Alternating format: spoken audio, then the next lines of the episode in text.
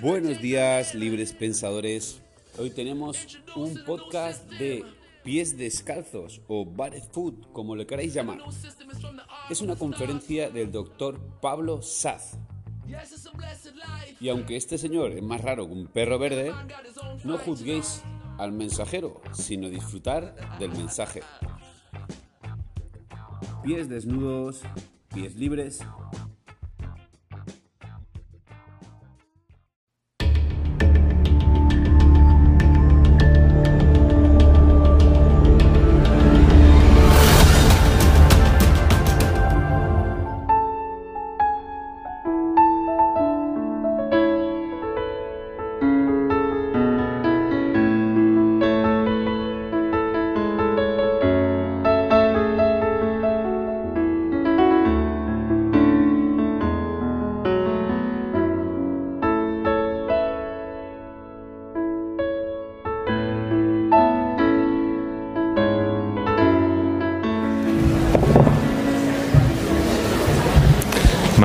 buenos días a todos. Bueno, voy a presentaros al doctor Pablo Sad, que soy muy malo para los nombres. Un poco para mí personalmente y para en nombre de la asociación es un placer que esté él aquí, porque siempre es el tema que va a tocar él, es un tema que a nosotros nos queda un poco lejos, pero que realmente es donde más carencia hay en, el, nivel de entendimiento de qué es la salud. ¿Vale? La salud es un equilibrio del sistema digestivo, de la sangre, de las emociones, pero también es la salud se mide por el equilibrio térmico. ¿vale? Toda enfermedad es una inflamación. ¿vale? Entonces, desde la visión de Pablo Saz, desde lo que os va a contar, se lo, podemos llegar a la salud solo con, la terapia este de ir descalzos o aplicando la hidroterapia.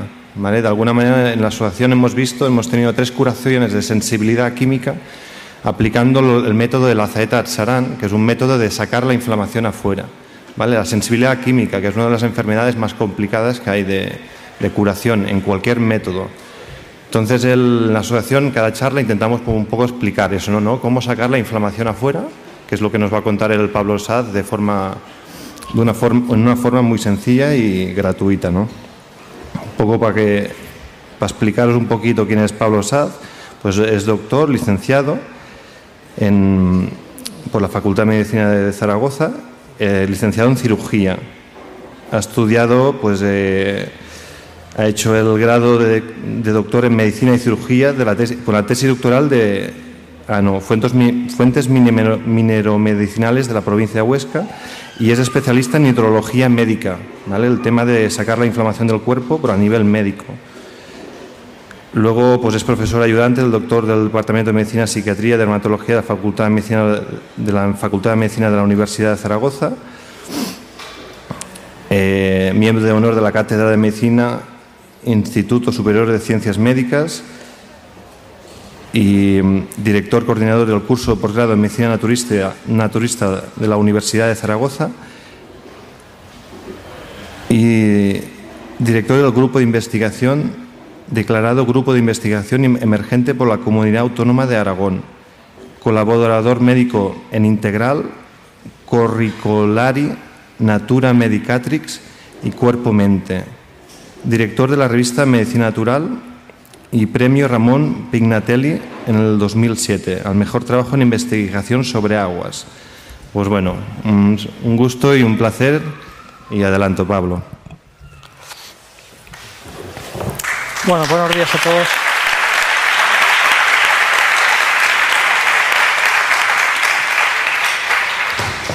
Eh, está bien lo de aplaudir antes de empezar, pero yo cuando estoy abajo empiezo a aplaudir cuando me canso ya de la charla para que para que se acabe. bueno. Bueno, vamos a hablar del tema de andar descalzo.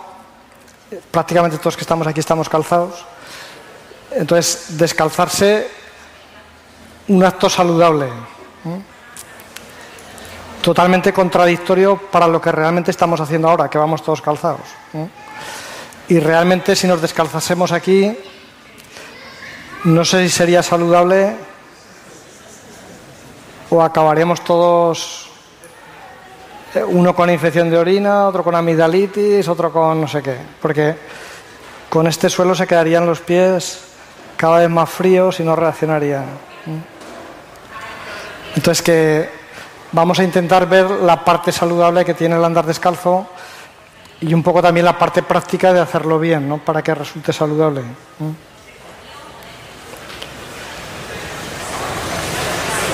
Bueno, contaros que el primer La primera vez que se metió a mí en la cabeza esto de que andar descalzo era saludable, eh, fui a comprar los primeros zapatos para mi hija mayor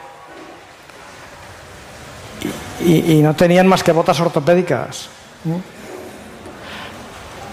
no había ningún zapato sencillo o calzado sencillo para un niño.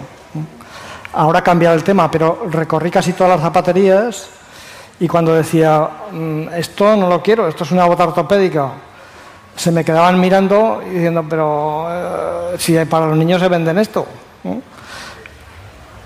Una bota alta que impide toda movilidad del pie, entonces lo encajona antes de hora. Es decir, meterle el pie en un zapato antes de pensar eh, todas las posibilidades que tiene el pie del crío. Os empezaba, no sé si sale en la pantalla, pero este es un trabajo de una podóloga que hizo una revisión sobre lo bien que sentaban todos los estímulos en el niño si se le dejaba manejar los pies, que de hecho al crío si le dejas rápidamente se coge los pies, se los lleva a la boca, igual se chupa los dedos del pie que los de la mano y adquiere sensibilidad y desarrollo para movilidad del pie. Hay niños que no tienen manos y han conseguido un desarrollo de sus pies eh, a nivel inteligente para pintar con ellos, manejarse con ellos. Pues entonces todas las posibilidades de un niño que no le pones calzado las va desarrollando con sus pies ¿eh? y desarrolla muchísima más movilidad de la pierna en todos los sentidos y de coger el pie. ¿eh? Ahora si tenemos que coger nosotros el pie y llevárnoslo aquí, ya no nos da de sí el cuerpo. Bueno, lo curioso es de que todavía siguen vendiendo zapatos ortopédicos. Y además tienen una gran publicidad, eh, es el tipo de bota que, eh, que se va, poniendo a la mayoría de los niños. Entonces casi tiene que replantearse la madre si lo deja al crío descalzo, o, le empieza a poner un calzado de estos. En el momento que planteas andar descalzo, para que la madre o el padre entienda lo que significa andar descalzo para el crío, yo pienso que lo primero que tiene que hacer es descalzarse él. Si no tiene la sensibilidad o la actitud de que eso es bueno, la impresión que saca es que eh, su crío se le va a poner malo. Y el consejo de muchas de las madres es ten cuidado que no vaya descalzo porque se va a poner malito. En lugar de la idea de promocionar de que el crío tome contacto, eh, se vaya solo descalzo, maneje el pie y, y lo desarrolle perfectamente. Con el detalle de la bota, para enseñarle a andar a un crío, lo único que se hace es impedirle los movimientos de los ligamentos laterales del pie, bloquearle muchos de esos movimientos y hacerle un pie enfermo, descompensado. A veces con una caída de ligamentos porque están fofos y no se han fortalecido, y entonces crear ya un pie de primeras patológico, en lugar de dejarle que se desarrolle. Entonces es muy interesante, bueno, yo pienso que para los padres que deberían ser educados a las posibilidades de desarrollo que tiene que su hijo eh, practique con el pie descalzo, porque lo está desarrollando y lo va a fortalecer.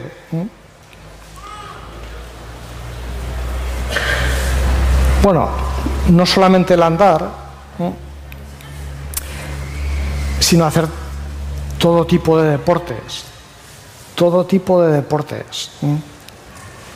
Entonces que en general, eh, cuando estoy diciendo esto, podéis suponer que no me ha contratado ni Adidas, ni Nike, ni nada de eso, ¿no? Porque, claro, ellos proponen para cada tipo de deporte un tipo de zapatilla. Y entonces yo os digo ahora, todo tipo de deportes, no hay casi mejor zapatilla que el pie descalzo. Es decir, lo tenemos adaptado para hacer casi todo tipo de movimientos. Entonces se puede hacer escalada y hay unas zapatillas de gato muy bien diseñadas para hacer escalada, pero ninguna zapatilla es mejor que los dedos de los pies. Así que a veces haciendo escalada damos polvos para que las manos se agarren mejor, pero realmente si fuéramos descalzos le daríamos polvos a los pies también y los pies agarran eh, también o mejor que las zapatillas. ¿eh? Tienen que estar entrenados, porque eh, luego veremos también que para correr o para hacer otro tipo de deporte, si de repente pasas de la zapatilla guay del Nike andar descalzo, pues si no estás entrenado, el pie está sin entrenar. Para eso hay que entrenarlo. Pero las posibilidades de entrenamiento que tiene el pie eh, son alucinantes. Eh, no se ha inventado todavía ningún diseño de zapatilla que supere la anatomía del pie. Entonces que nosotros tenemos una piel especial en el pie, además que se endurece dependiendo de la práctica que vayas haciendo. Hay una almohadilla de grasa perfecta no le ha inventado ninguna zapatilla ese tipo de almohadilla en el pie ¿eh? para recibir un impacto en la carrera o recibir otro, otro tipo de impactos. Entonces, mm, anatómicamente tenemos un diseño perfecto eso para practicar la mayoría de los deportes y por supuesto para desenvolvernos en la vida normal, de andar, correr, saltar eh, y manejarnos en todos los aspectos. ¿eh? Incluso eh, ya veremos que si tienes que defenderte, que sería también un acto natural a veces, eh, puedes pensar que con una zapatilla eh, con hierros y eso que pegarías más fuerte, ¿no? Pues está demostrado que se pega más fuerte con el pie. Decir, que el contacto que hace con el pie atiza más fuerte que, que, ninguna zapatilla que pueda estar endurecida.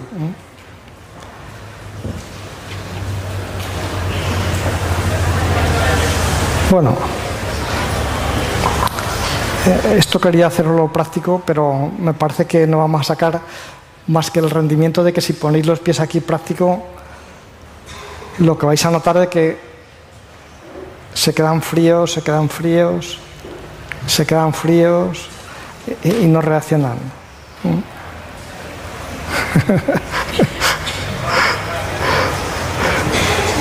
Bueno, como no hay hierba para todos ni plantas para todos, os hago el comentario y luego si queréis, en el momento que tengáis un poquito de hierba o de césped, lo probáis. La práctica es la siguiente. Si ponéis el pie en la tierra o en la hierba, en el césped o en la arena, aunque sea pleno invierno y haya nieve, lo notaréis frío pero al cabo de 3, 4, 5 segundos el pie reacciona y se empieza a calentar. Bueno, a veces reacciona. También tiene que estar entrenado para que reaccione. Y dependiendo de las circunstancias. Es decir, cuando estás en un 7.000 o 8.000 metros de altura, con nieve a 14 o 15 grados bajo cero, tiene que estar muy bien entrenado para que reaccione. Si no, se va quedando frío y no reacciona. La idea es de que en un sitio natural y en contacto con la tierra de forma natural se produce la reacción mucho más fácil que si estamos en un sitio artificial. Entonces, que en el suelo de la casa o en este suelo que es de cemento con, con brea, no reacciona. Por más rato que estemos no, va a haber reacción. Entonces interesa que esté en contacto con una cosa natural que le ayude a provocar la reacción. Y siempre es muy interesante cuando entrenamos el pie que se dé esa reacción.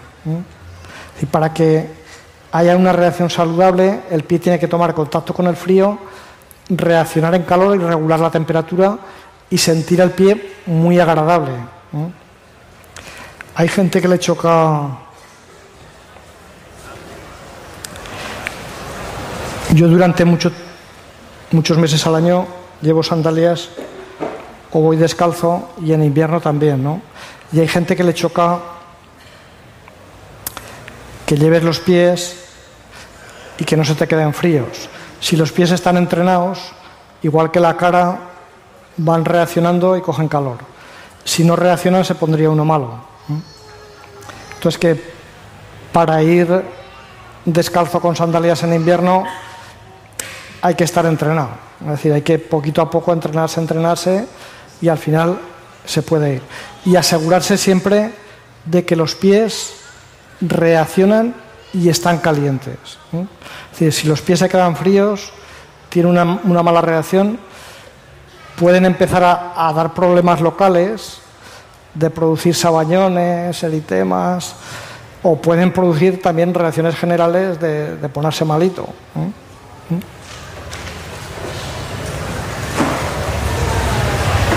Bueno, os quería hacer el comentario de que el andar descalzo, si promocionamos la parte positiva que tiene el andar descalzo y el promocionar el pie en todos los aspectos, que choca con toda la industria del calzado y con la podología convencional.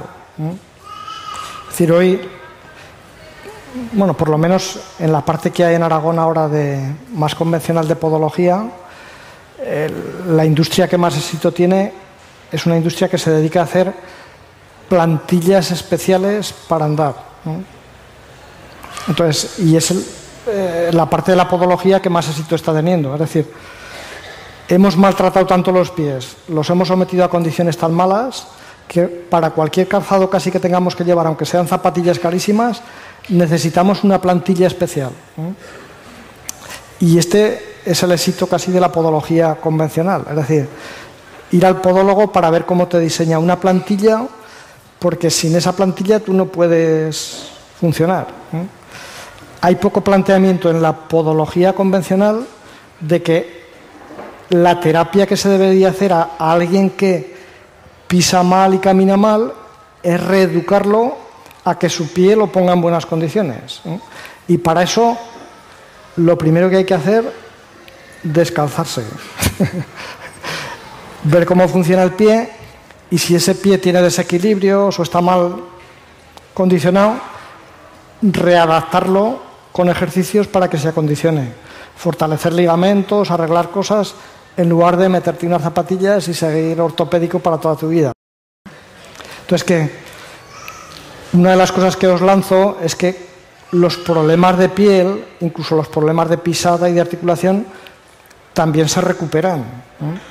Entonces que hay que pensar en recuperarlos y rehabilitarlos, no meter la plantilla. Aunque lo que más te va a vender la podología convencional es la mejor zapatilla o la mejor eh, plantilla para que puedas ir o adaptarte. Bueno, también comentaros que aparte de la podología convencional, hay gente dentro de la podología que se dedica a rehabilitar el pie.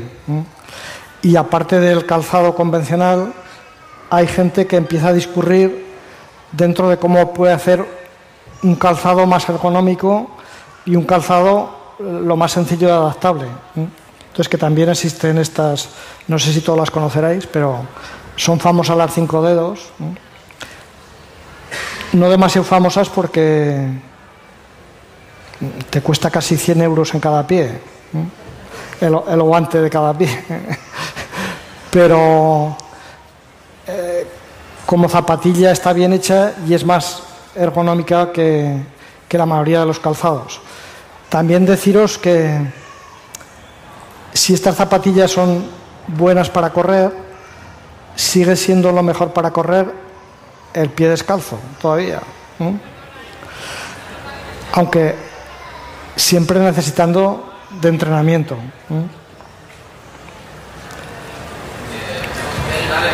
Bueno, comentaros que no solamente es interesante rehabilitar el pie, sino que una de las cosas que hemos descubierto es que rehabilitando el pie, no solo mejoras la estética, la salud, el andar, el reequilibrio corporal, sino que puedes mejorar patologías que te están fastidiando a nivel general. Es decir, que trabajar con el pie a nivel físico de un ejercicio que rehabilite el pie puede ayudar a que se rehabilite la espalda o que con puntos reflejos que están delicados en el pie hacer que reaccionen órganos corporales también de reequilibrio. Entonces, que ese, es un planteamiento que lo va a hacer la reflexoterapia podal y que es muy sencillo. No hay que hacer grandes cursos de reflexología, ni hay que aprenderse los órganos que, que están en el pie. La mayoría de los órganos está cada uno en su sitio, no en el pie. Entonces, en el, pie lo que tenemos es el ligamento del pie, la piel del pie. Entonces, que hay gente que a veces se pone a tocarse el estómago eh, eh, en la planta del pie. Entonces, el estómago está aquí dentro en la barriga. Entonces, que en la planta del pie tocamos el ligamento que hay o, o normalmente una parte del pie delicada que molesta y además molesta porque la has tenido en malas condiciones. Es decir, si el pie está en buenas condiciones y pisando descalzo, muchos de esos puntos cuando son estimulados, los puntos que están dolorosos, ellos solo se reequilibran, no van a estar doliendo todo el rato.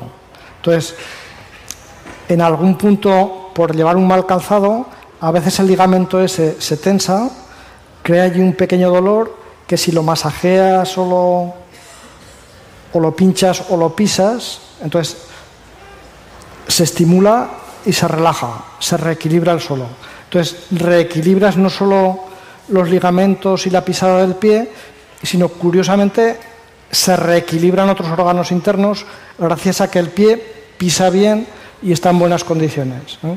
Entonces, que la reflexoterapia pedal es así de sencilla, es buscar algo que te molesta y si te molesta en el pie, probablemente está teniendo una repercusión general.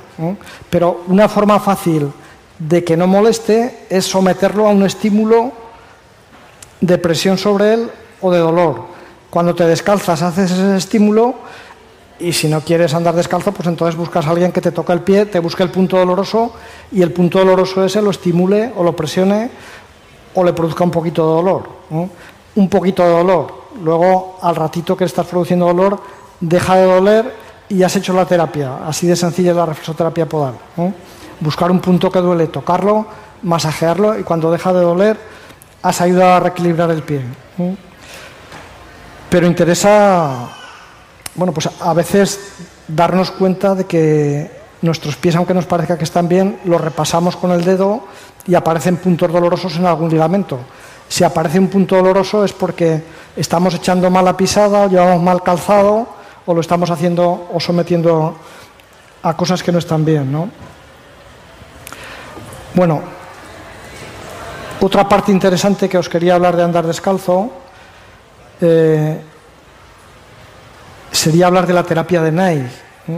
Esto estaría relacionado con la presentación que nos hacía antes de el equilibrio eh, térmico que tiene que tener el cuerpo y la gran influencia que tiene el andar descalzo para recuperar este equilibrio térmico.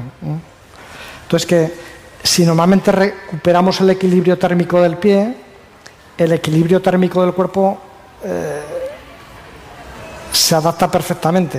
Es decir, los pies y las manos, las partes más distales, es lo que más nos cuesta reequilibrar térmicamente. Entonces, si conseguimos que los pies y las manos estén calientes o las partes distales, el resto del cuerpo eh, hace un buen reequilibrio. Una parte interesante de la terapia Nike es la terapia de andar descalzo. curiosamente, digamos que fue la terapia estrella de la terapia NEI. Cuando aquí en España trajeron, los primeros que trajeron la terapia NEI, trajeron también la idea de andar descalzo, pero se fue diluyendo. Entonces que de los primeros que trajo la terapia NEI aquí a España fue Santiberi.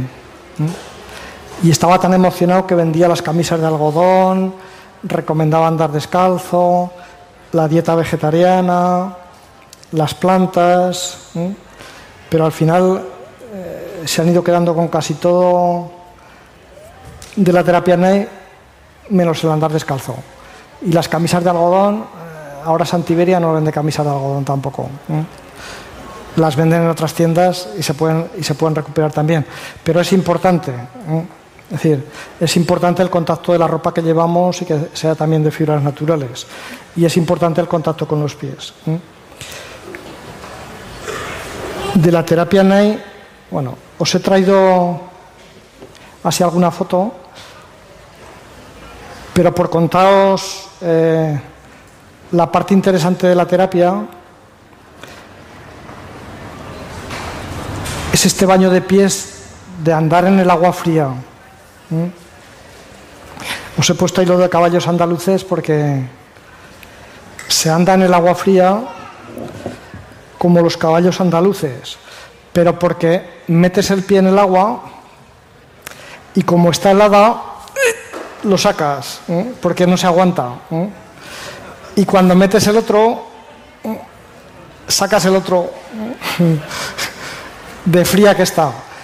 Interesa hacer este baño en agua fría porque es de los baños más potentes y más reactivos que hay. Es decir, después de que andas en un agua que está helada y vas sacando los pies así, cuando has andado 15, 20 segundos sales, te quedas un poco quieto y los pies se ponen rojos, rojos y calientes, calientes. Es decir, has hecho una reacción perfecta. También hay que decir que eh, os he estado hablando de segundos, ¿eh? 4, 5 segundos, 10 segundos, y si el agua está fría, con eso ya tienes bastante. Si estás entrenado, pues puedes estar haciendo de caballo andaluz un buen rato. Pero si no, eh, corta, haces 3 o 4 segundos, te abrigas bien los pies y descansas. Esta es sobre todo una recomendación para españoles. Sí, los alemanes hacen esto de los caballos andaluces allí en Alemania y se, pegan toda mañana. Y, luego no se pone malo ninguno. Pero si se lo mandas a los andaluces de aquí, pues resulta que media Málaga se pone con cistitis y la otra media con anginas, después de que ha estado un minuto. Entonces, que segundos. Y cuando está uno más entrenado, pues hace más tiempo. Pero aquí en España, aunque estés acostumbrado a andar descalzo, la mayoría del tiempo tenemos buena temperatura y no estamos acostumbrados a aguas tan frías. Bueno, eh, si te paseas por el Pirineo y eso, alguna charca está fría y también metes y sacas el pie rápidamente. O si en invierno eliges ahora la nieve, también la nieve está fría y tienes que levantar el pie hasta que, que entrenas. Bueno, os he traído aquí indicaciones de la terapia NEI. Solo con hacer este tipo de hidroterapia sencilla, que es el andar descalzo, nos ayudaría a reequilibrar todas estas. Agotamiento físico-psíquico. ¿Qué haces? Andar con los pies descalzos un rato, de 5 o 10 segundos, es más potente esto que los antidepresivos que hay. Es más potente. Eh, voy a decir una cosa fuerte eh, y luego quedará grabada y tal.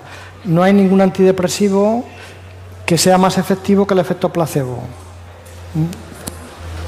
Entonces que y, y, con una buena cantidad de efectos secundarios. Entonces que bueno, ni siquiera nos permitimos casi comparar los antidepresivos con una pequeña técnica ¿eh? de terapia de NAI para resolver agotamientos físicos y psíquicos. Gente con hipersensibilidad nerviosa, entonces también le ayuda a reequilibrarse. Alteraciones metabólicas de gota, obesidad, diabetes, va a servir ese pequeño entrenamiento también. En problemas reumáticos, en rehabilitación de miocardio, posinfartos. Bueno, aquí os pongo después del cuarto mes. Se puede hacer después del cuarto mes, pero si empiezas después de los seis o siete días, hacer ya pequeñas técnicas, ya te sirve también. Es muy curioso porque eh, en la rehabilitación cardíaca, en, hidroterapia, eh, no se recomendaba el balneario a los enfermos que habían tenido un infarto. Eh, cuando se empezaron a hacer técnicas de hidroterapia en enfermos que habían tenido infartos y en enfermos con insuficiencia cardíaca, porque parece que las insuficiencias siempre están contraindicadas de todo, lo que se vio es de que la mejoría es espectacular. Entonces que interesa hacer reacciones de este tipo pequeñitas, poner los pies en la tierra y darse cuenta de la capacidad que tiene el cuerpo y el corazón de recuperarse. Alteraciones dispépticas, bueno, esto es una palabra rara de medicina, pero significa de problemas en la digestión. Entonces que es curioso de que tocar con los pies en la tierra mejora las digestiones alteraciones de aparato genital, respiratorio, alergias, también ayudaría a, recuperarse. Bueno, otro tema relacionado con tocar los pies en la tierra o andar descalzo. Ah, este es el tema por el que me invitaste a, hablar. Pero después de que empecé a mirarlo, me salió el tiro por la culatra en lugar de... Da la impresión de que el hecho de que toquemos tierra eh, a nivel fisiológico hace cosas espectaculares. Eh, una gran parte de nosotros eh, es un cuerpo eléctrico, decir, que cuando queremos medir, medimos electroencefalogramas, medimos electrocardiogramas, y medimos distintas tensiones eléctricas que nuestro cuerpo está generando. Y curioso, todas estas tensiones necesitan tocar tierra. El sitio más fisiológico que tenemos nosotros para tocar tierra son los pies. Entonces, más que toquemos tierra con las manos o con otra parte del cuerpo, el tocar con los pies hace que muchos de estos sistemas nuestros se reajusten. Y esto es una de las cosas que más se está comprobando.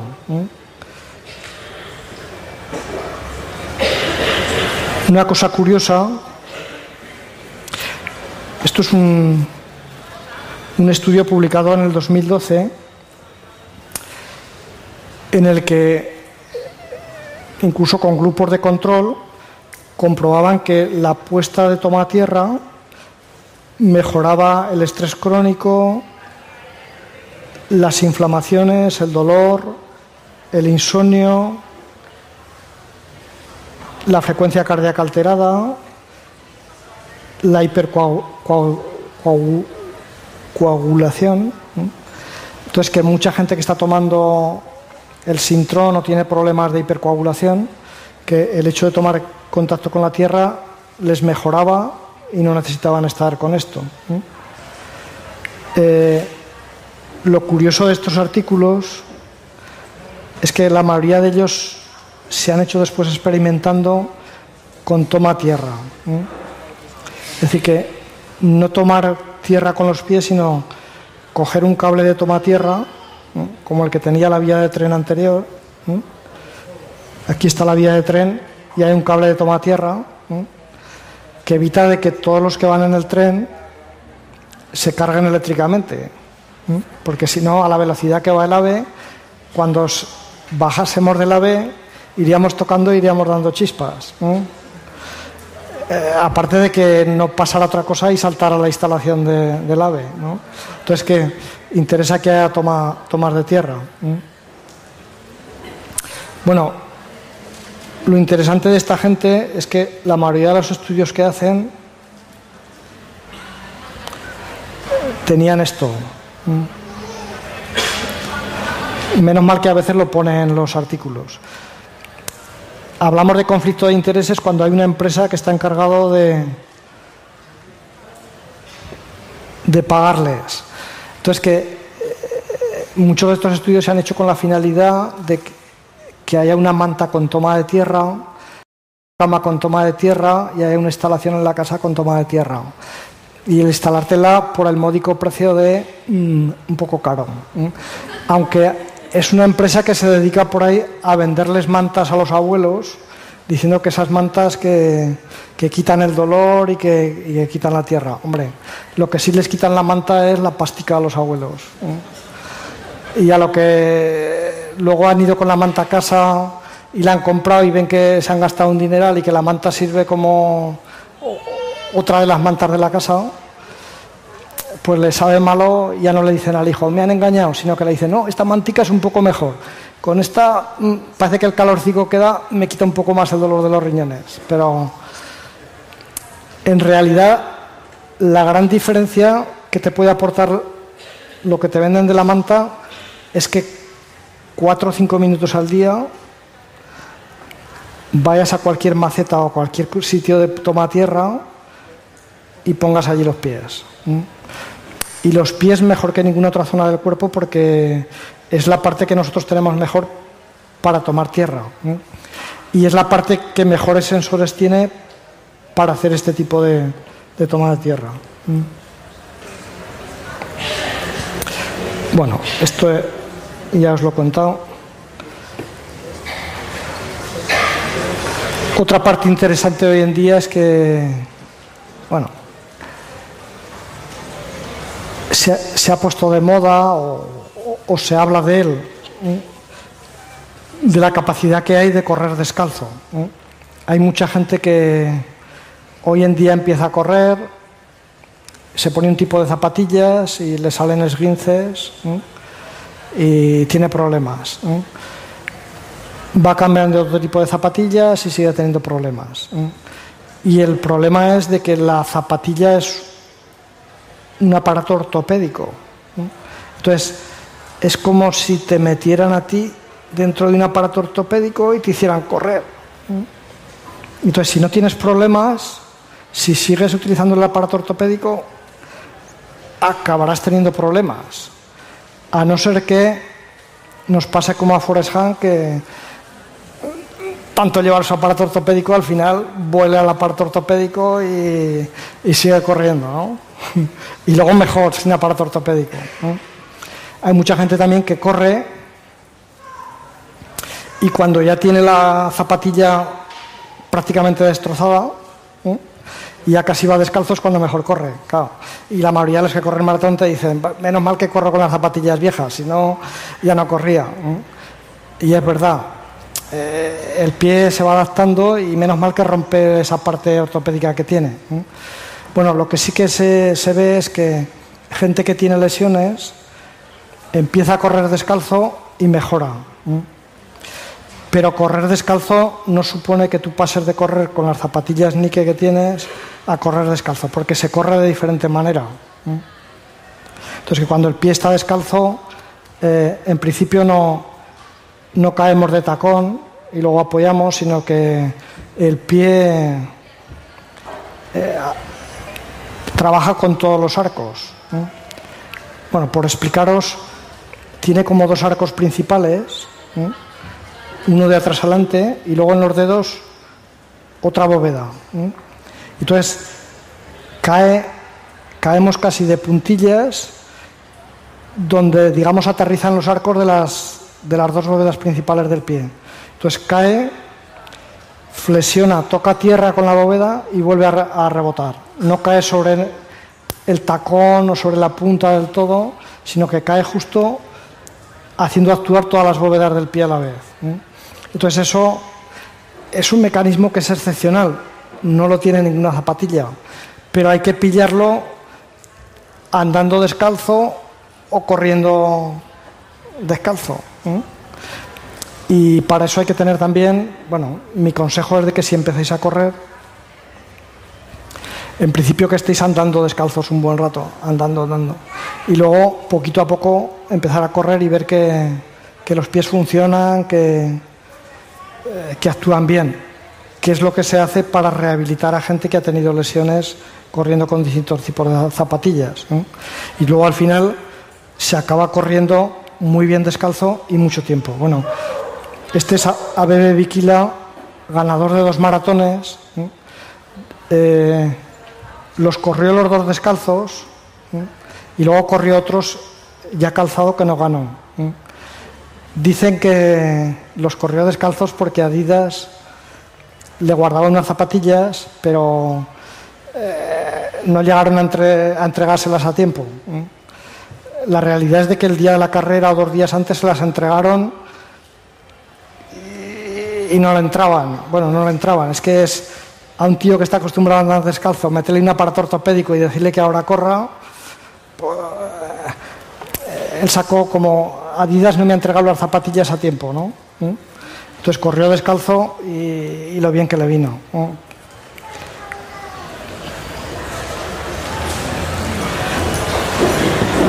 Bueno, esto os contaba que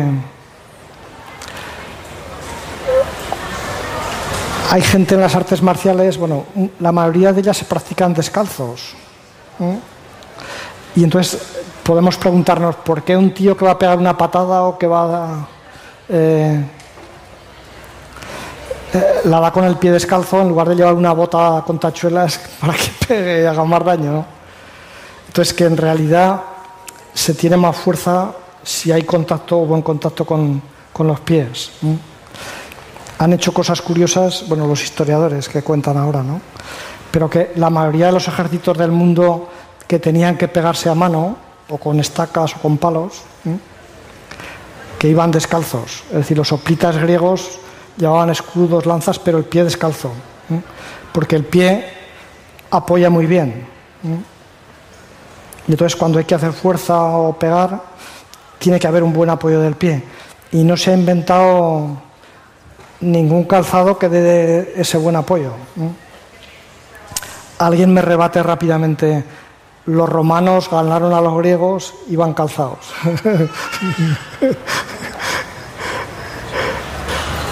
Entonces, los romanos inventaron una cosa en el zapato muy curiosa para los ejércitos. Los ejércitos hacen invenciones para, para adaptarse a la guerra inventaron la sandalia romana con un poco de tacón. Entonces lo que hacía esto era que el ejército llegaba antes al sitio. Es decir, si en lugar de ir calzado, que vas a una marcha, te meten un tacón, entonces el tacón te la hace hacia adelante y tienes que ir a toda pastilla. Entonces se notó de que las marchas eran más rápidas. Luego a la hora de, generar otra estática era diferente. A las mujeres también se les mete el tacón y se les lanza a que vayan más deprisa, para hacer cosas más deprisa. Lo que pasa es que la mujer es inteligente y en el momento que la lanzan hacia adelante se encurva y va con los tacones esta cataca y no acelera la velocidad por eso. Lo que pasa es que, sí que está sometida a distintas fuerzas de lanzarse hacia adelante y luego tiene que estar frenándose. Y entonces toda la cadera va sufriendo, va sufriendo, va sufriendo y acaba con los pies machacados del tacón con la columna machacada y con todo reestructurado, que para reestructurarlo otra vez hay que descalzarse. Y en el momento que te descalzas, todos los ligamentos que estaban sometidos a una forma de andar tienen que reestructurarse a andar de otra manera. Con lo cual duele al principio, porque se están estirando los ligamentos que estaban ahí encogidos y se, y se modifican. Pero es interesante cambiarlos. Bueno, en relación a la fuerza, Os he traído aquí dos fotos muy curiosas. Una es de Hércules peleando con, contra Anteo. Anteo era hijo de la tierra y era como el hombre más fuerte del mundo hasta que llegó Hércules. Entonces se dice que cuando Anteo tocaba tierra, Hércules no lo podía vencer. Tocaba y Hércules no tenía la suficiente fuerza como para manejarlo Anteo. Pero de eso se dio cuenta Hércules, entonces lo cogió, lo levantó en el aire y no le dejaba tocar tierra. Entonces lo estranguló. Bueno, esto es una fábula, pero es muy curiosa porque en las artes marciales, eh, ahora con aparatitos que hay, se ha medido la patada más fuerte que se puede dar, de potencia, de velocidad y de kilos de peso que, promociona. La patada más fuerte, eh, el arte marcial que lo da, son los de la capoeira, los de la capoeira brasileña, que da la sensación de que están bailando en el aire todo el rato. Pero lo curioso es de que cuando da la patada, toca tierra y hace un apoyo fuerte en el pie que toca y a la vez que hace el apoyo ahí sale fuerza para dar la patada. Si el de la capolla no toca tierra, entonces la fuerza y los kilos disminuyen espectacularmente. Entonces que está estructurado para que el apoyo de fuerza lo demos tocando bien tierra y apoyando bien los pies y entonces a partir de ahí se genera fuerza y el cuerpo tiene más fuerza.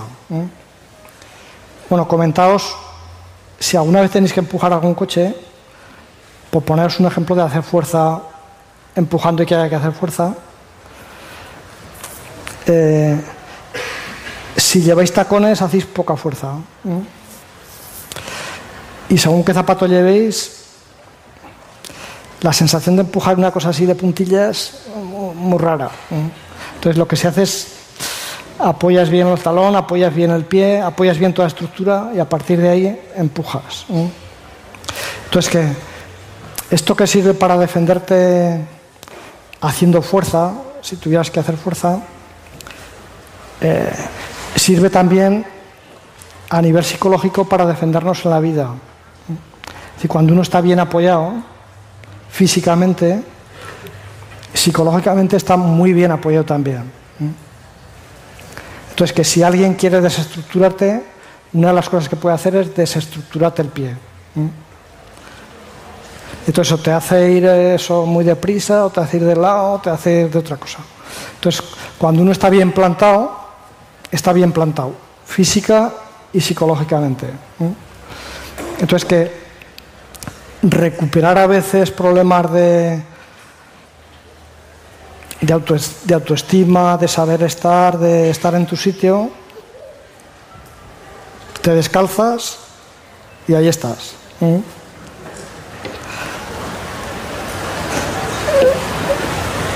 Bueno, esto os lo he traído. A veces nos da la impresión de que el andar descalzo sea cosa de pobres o de. Pero eso, no, no solamente los pobres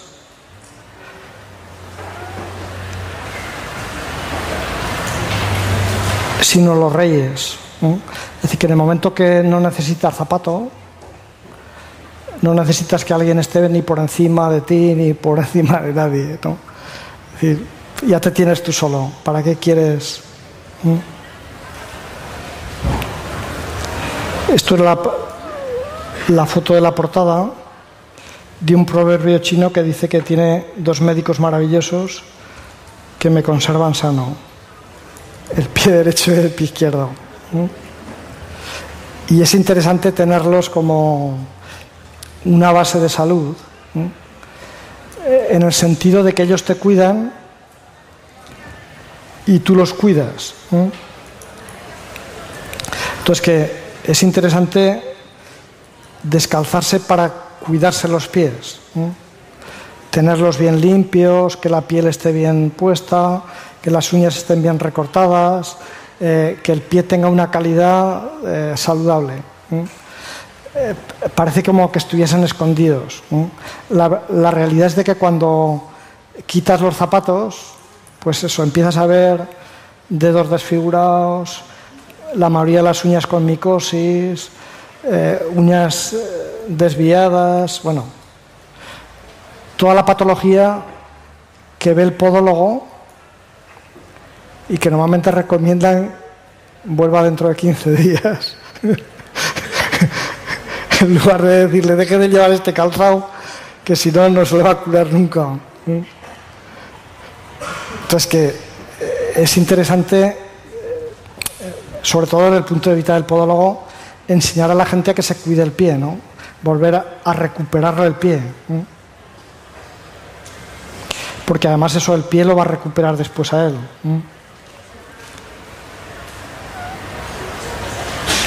Bueno, esto es casi la parte interesante que quería que os quedarais con ella de es importante no tener nunca los pies fríos y siempre hacerlos reaccionar. Cualquier contacto con agua fría que reaccionen bien, frotarlos hasta que reaccionen y dejarlos calientes. Y mantenerse siempre con esa reacción de pie caliente.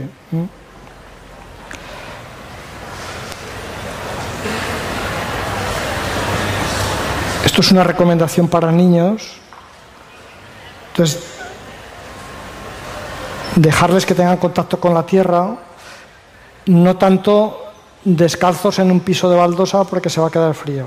Es decir, asegurarte bien de que el crío tiene una buena reacción y que los pies se le calientan.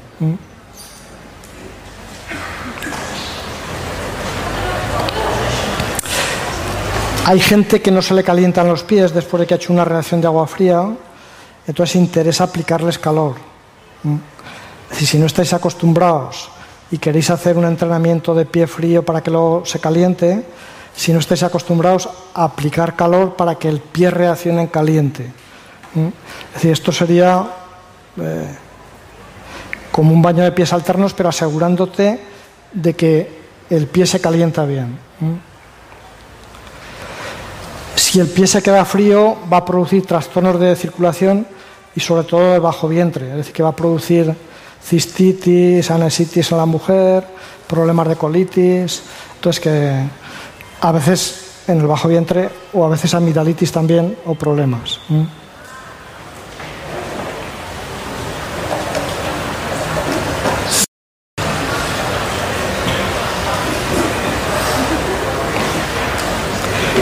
Este es un cuento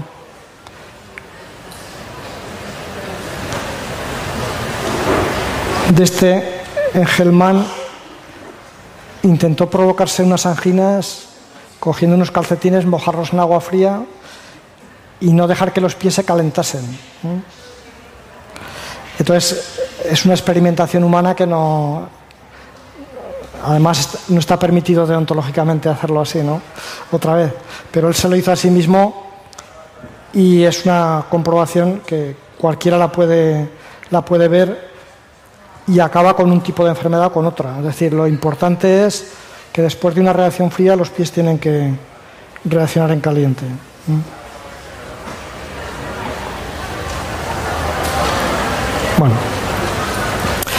Esto en relación a lo que os he comentado de que el equilibrio no solamente es físico, sino psicológico, y que el mantener un buen apoyo en los pies nos va a dar las dos sensaciones, estar físicamente bien y psicológicamente bien.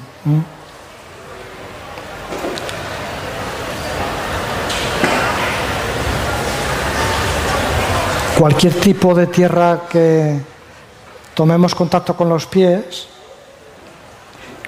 se convierte en mezquita o en templo. No hace falta ir a las mezquitas ni a los templos hindúes para descalzarse. En cualquier sitio que haya un sitio para descalzarse, si te descalzas, ese es el templo. Es decir, en la naturaleza hay muchos templos. Para que sea templo, lo único que tenemos que hacer, hacerlo nosotros. Si te descalzas, ya estás allí. A los templos no solamente se entra con los pies descalzos, sino descalzos y limpios, pero en todos sitios.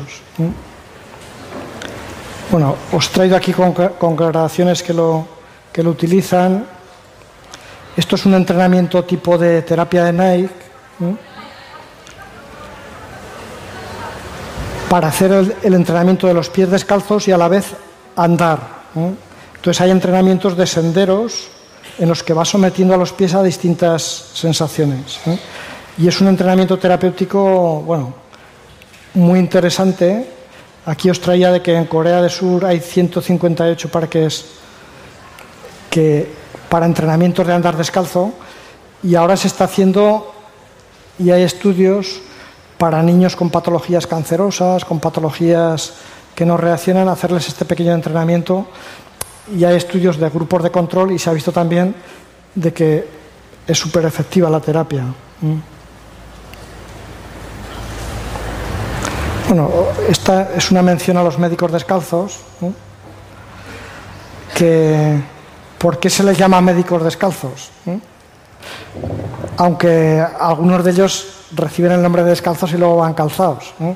Pero la idea fundamental de los médicos descalzos era de que el contacto con la naturaleza y pequeños remedios iban no solamente a solucionar problemas de salud, sino a hacer un método de prevención de salud de los mayores que se ha conocido. Es decir, cuando Mao Zedong los puso en marcha, hizo una prevención de salud en toda China como, casi no se conoce. ¿no? Entonces, que partiendo del pie descalzo, se hizo una buena medicina. A estos los, lo he traído, es una tribu de, pigmeos. Entonces hacen una reunión y se presentan con los pies. ¿no? Es ponen en común toda la ayuda mutua que tienen y a la vez los pies. Y los pies para ellos tienen mucha importancia porque, bueno, de ellos se servían para, estar bien en su sitio y para cazar. Eh, un pigmeo pequeñito de estos, puesto en pie y corriendo, bueno, si no es uno entre dos o tres a veces, pero no les ganan a correr a los antílopes, pero los cansan. Es decir, el antílope va corriendo, ellos descalzos van corriendo. A veces si se cansa uno un poco, sigue otro corriendo y van entre dos o tres, pero a veces una persona sola. Sigue corriendo detrás de él, sigue corriendo, sigue corriendo y lo cansa. Es decir, lo caza porque el antílope está cansado y él aún está allí dispuesto a, lo siento, pero te has cansado y va a haber comida para dos o tres meses para mi tribu, ¿no? Me ha costado estar detrás de ti. Eh, cuando hablan de la capacidad que tenemos de correr descalzos, pues que estos son un ejemplo vivo. Y bueno, para acabar, de, decíos de que os descalcís a menudo y disfrutéis de los pies, y acabar con una frase de este hombre de Lanza del Basto que dice Anda descalzo o con sandalias ligeras, un día las arrojarás a un foso y tocarás con los pies el fondo de la evidencia. Si te darás cuenta de quién eres, dónde estás y para lo que estás. Y si no te has dado cuenta, también un día, eso, las arrojarás al foso y a lo mejor después en el foso se te enterrarán y tocarás también el fondo de la evidencia, ya con otro motivo de conciencia, pero, pero también tocaremos tierra. Es decir, que de una manera u otra tocaremos. ¿eh? Cuanto antes a veces, si queremos palpar la evidencia de eso, tocar con los pies descalzos. ¿eh? Y. ¿Preguntas? Vale. Hola, ¿se escucha bien? Sí. Yo soy una chica que intento mm, iniciarme en el barefoot, el correr bueno, con zapatillas minimalistas, pero me cuesta bastante, se me cargan mucho los gemelos y no sé si realmente estoy haciendo bien la pisada, con lo cual me gustaría preguntarte cuál es la verdadera. La verdadera pisada, la tuya. Sí, si no, no, la que se debería hacer con zapatillas minimalistas o correr descalzo. Sí, sí, pero que no hay una... no hay una pisada fisiológica perfecta. Entonces que la mejor pisada que debes hacer tú, la tuya. Entonces se consigue a base de tu entrenamiento y de que tú vayas cambiando. Entonces si has cambiado poco, es fácil que al principio tengas problemas de adaptación, pero lo interesante es que busques tu forma de andar y tu forma de pisar.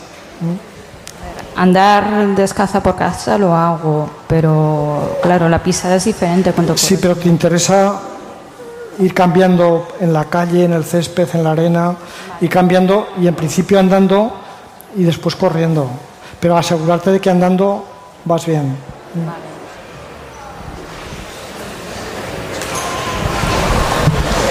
¿Podrías hablar un poco más sobre el porqué de la cistitis o enfermedades del bajo vientre con quedarse los pies fríos? A ver si sé explicártelo muy sencillo. Es que hay sangre en el pie, aplicas frío, la sangre se va del pie y se acumula en el bajo vientre. A no ser que estés tumbado, por ley de gravedad, se va quedando aquí. Entonces es como una zona que se empieza a inflamar. Si no hay una buena reacción en esa zona, se congestiona y aparece la cistitis. ser que debes ser también sí. Eh, incluso infecciones de Sí, sí, sí. Sí, no reacciona. Hola. Yo quería preguntar, una, mm, una calcificación en el talón, ¿eso se puede mejorar también yendo descalzo o no tiene nada que ver? ¿Una qué? Un espolón de esos. Ah, un espolón calcáneo. Sí. Sí, la idea es que se reequilibre el pie, pero cuando tienes el espolón, si el espolón se ha calcificado, malamente, pero, pero si todavía está sin calcificar, bueno, yo una de las recomendaciones que doy, que esa zona no apoye. Normalmente en esos pies es una zona de superapoyo. Entonces si ha hecho ahí una contractura, se queda todo tenso y, si apoyas de otra manera es muy doloroso. Entonces, evitar el apoyo ese, a veces dejas, eh, para eso sí que hacer, hay que hacer plantilla, claro, ¿ves? Eh, comentábamos, haces una plantilla, dejas un agujero y que esa zona de ahí, la zona dolorosa no apoye durante 8, 10, 15 días. A veces se va yendo un poquito el dolor y luego ya rehabilitas, estiras el pie y lo vuelves a poner en forma. Y si no está calcificada, se recuperan. Si está calcificada, chungo para...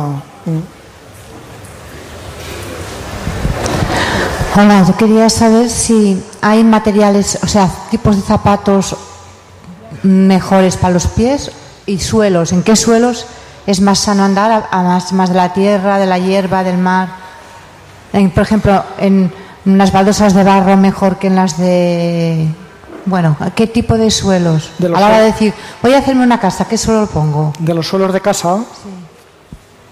la madera. Madera pero de los otros así de cerámica, bueno, igual hay algún tipo de barro que hace contacto que también notas que el pie se calienta, pero en general la madera es de lo que más calienta. Yo había oído que el barro como que tiene muchos sílices muy en cargas positivas. Sí, pero yo no lo he probado, que no sé el tipo de barro que, entonces no sé decirte.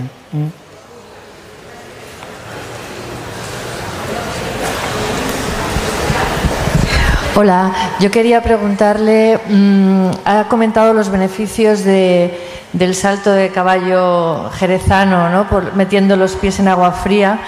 Em, ¿Qué pasa lo contrario cuando en el verano vamos a la playa y está muy caliente la arena, que también vamos haciendo saltitos? ¿Conviene protegernos bien los pies o con un entrenamiento también se puede... De someterlos a temperatura alta de la arena. Muy elevada, sí. Mm está bien someterlos a distintas reacciones. Eso eh, sería otro tipo de entrenamiento. Y, la arena es uno de los mejores porque eh, entre los granitos de arena hay aire y, te protege de, demasiado calor. Y luego tu sensibilidad también te hace retirarte. Entonces que es interesante hacer el contraste y es interesante que el contraste sea muy poco, es decir, que rápidamente levantes. No, si lo mantienes te, te hace daño, pero nos avisa. Buenos días. Yo quería preguntarle si con una patología con metatarsos hundidos, una persona mayor, ¿eh? 68 años tiene, juanetes, dedos de martillo, una persona que ya tiene un pie curradito, si a pesar de llevar las plantillas, el volver a, a reeducar el pie y andar descalzo, es que me cuesta hacérselo entender porque es mayor y no sé si está muy por la labor. No sé si le serviría de algo a esta persona. Hombre. Porque ya se queja mucho de los dolores en los pies, artritis, osteoporosis. Lo, lo que más le sirve, seguro, seguro, y le resulta muy agradable es que le toquen los pies. Vale, porque llevar plantillas lleva, ¿eh? no, pero aparte de eso, es decir, si está delicado el pie, una de las cosas que te ayuda es que te lo toquen. Sexología. Es decir, que lo masajeen, que lo, que lo ayudes. Y luego, aparte de los masajes, luego introducirlo a que lo rehabilite, pues eso, de que ande descalcito un rato. Y los baños de pies. Y lo vaya entrenando, haga los baños de pies, es decir, que, que, lo, que lo cuide el pie. Vale. Y es muy agradecido. ¿Cómo? Que el pie es muy agradecido. Ah, que es muy agradecido, vale. vale. Cuando lo cuidas. Vale. Entonces que se empieza a ver diferencia en el momento que lo empiezan a masajear. claro, ella lo ha cuidado con las plantillas, pero ha sido una señora que llevó tacones toda la vida y, bueno, el pie apretaico, bien taconcico, eh, estas cosas. Vale, muchas gracias. Pues eh, cambiarlo. Había una atrás.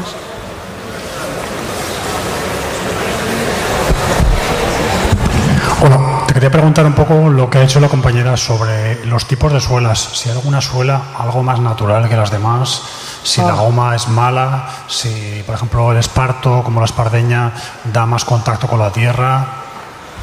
Mm. Las mejores suelas las que mantienen el contacto con, con la tierra. Entonces que la, la suela de goma te aísla y algún tipo de cueros o de plásticos y eso te aísla también. Entonces que interesa llevar un zapato que haga contacto. Y los tipos de materiales, los que son de cáñamo o los que son de cuero, hacen, hacen contacto.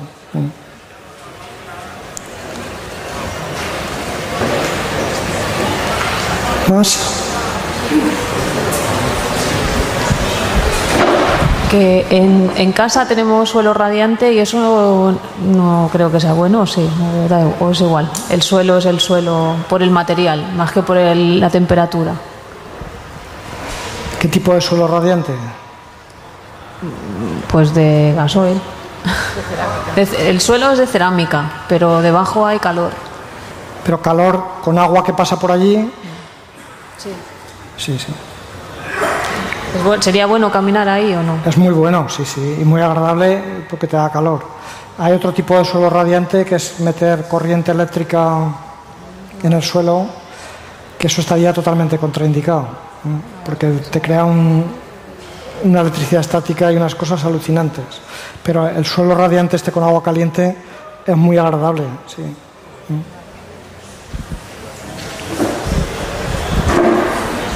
Una pregunta, ¿se considera estar descalzo cuando se lleva calcetín por casa? ¿Es mejor quitarlo?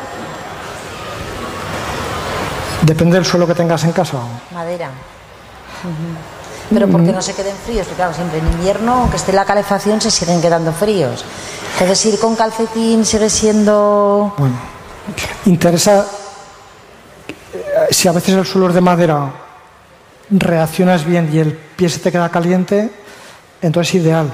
Pero si no, no tienes la capacidad de que reaccionen en caliente, entonces hay que poner los calcetines o algo que abrigue y que sobre todo que el pie esté caliente. Y si pasa eso de que le cuesta reaccionar, la idea es hacer baños alternados. Entonces empezarte a entrenarte a frío para que reaccione, frío para que reaccione. Pero luego asegurarse siempre de que se queda caliente que el pie está caliente. Pero eso, ir con calcetín, no obstante, también es ir descalzo, más que con zapatilla. Sí, y aparte que el calcetín deja libre la estructura del pie, te deja trabajar y, viene muy bien. Sí. Gracias.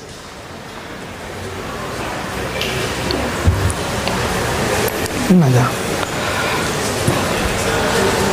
Hola, yo le quería preguntar por, por el dedo meñique, que bueno, yo camino bastante descalzo y he tenido, me lo he roto dos veces ya. Entonces si me da alguna idea para que no me haga daño. Vivo en la montaña y hay bastante piedra, entonces tengo que ir mirando el suelo, porque si no... Eh, y bueno, el dedo meñique ya me lo he lesionado dos veces. Ay, el, dedo meñique Bueno, ¿Te lo pillas? Me lo engaño, bueno, me he puesto a veces un poco de cinta o... Me lo pillo, me lo pillo cuando camino. Ya.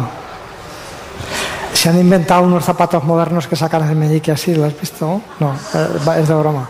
Porque salía una diputada de Cádiz con, con las zapatillas así de, con el dedillo. No, la idea es de que si, si estás en un, en un terreno al que no estás en un momento adaptado a eso, interesa que te lo protejas. Quiero decir que... Hombre, adaptado estoy porque vivo allí. Mm. Estoy adaptado y lo que pasa es que tienes que estar muy constantemente observando más el suelo, ¿no? Donde pisas. Entonces a veces pasa. Hombre, o, si estás trabajando con algún instrumento que... Hombre, por supuesto. Que de repente le, metes. Y luego otra cosa, perdone. Eh, sobre el tema del invierno, ¿usted cómo lo hace? Porque yo en invierno sí que es cuando más me cuesta poder estar descalzo. Porque usted dice que hay, un, hay, hay que controlar la temperatura, pero, pero luego cuando te paras enseguida se enfrían o depende de... Si estás en un sitio que en el campo que estás trabajando y de repente te paras y los pies empiezan a quedar fríos, eh. entonces utiliza calcetín o utiliza alguna cosa para que no se te queden. Vale, gracias. Según qué trabajo estés, si ves que reaccionan bien, entonces sí es... Pero si no, los mantienes caliente. Sí, eh, las personas que tienen problemas en las piernas, que tengan uno o más centímetros una, una pierna más, más, alta que la otra, eh, que habitualmente llevan calzas en los zapatos. Para ir descalzos, eh, ¿cómo tendrían que ir?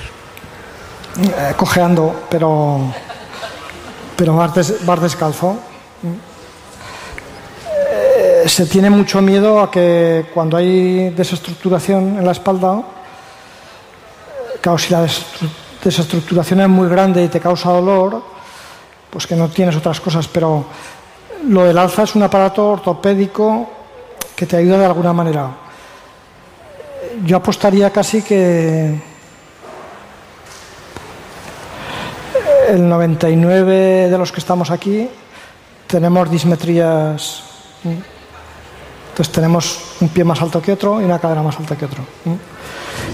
Y la mayoría estamos bien adaptados aunque estuviéramos descalzos. Entonces, que el cuerpo con las dismetrías funciona. Lo interesante es que funcione y que no duela. Algunas de las dismetrías, fijaros que si el 99% tenemos dismetrías, si nos quisieran enderezar, ponernos bien, realmente subirnos el centímetro y llevarnos con alza, igual teníamos problemas, nos daba dolor. Es decir, al enderezarte de verdad, entonces notabas que ibas, que no, no acabas de estar bien. Es decir, que a veces nuestra dismetría no la hemos ido ganando a pulso y eso eh, tiene un cierto equilibrio, ¿no? Entonces que si la dismetría es tan grande que te produce dolor y te produce eso, entonces interesa que la, que la compenses. Pero también interesa eh, trabajarte tu dismetría y a veces funcionar con ella. No sé si se me han entendido las dos cosas. No, el problema sería cuando una dismetría es de 3 centímetros o incluso más. Eh, el problema es que te duela, porque hay gente con 3 centímetros y eso que la reajusta de tal manera que va torcido, va como va, pero, pero va y no le duele. Entonces, si no le duele, que se ha ajustado, déjalo en paz. Porque a veces hay gente de estas que están bien que le empiezas a recomendar radiografías, rehabilitación, chanclas, operaciones, y se mete en un sin vivir. De, y luego al final le preguntas, ¿pero te dolía? Y dice, no, si estaba bien, lo único que me hicieron una radiografía y no salía. Tío, observate. Bueno, parece que nos animamos ya y entonces ahora, ahora toca producir ya que nos vamos. Encantado de, de estar.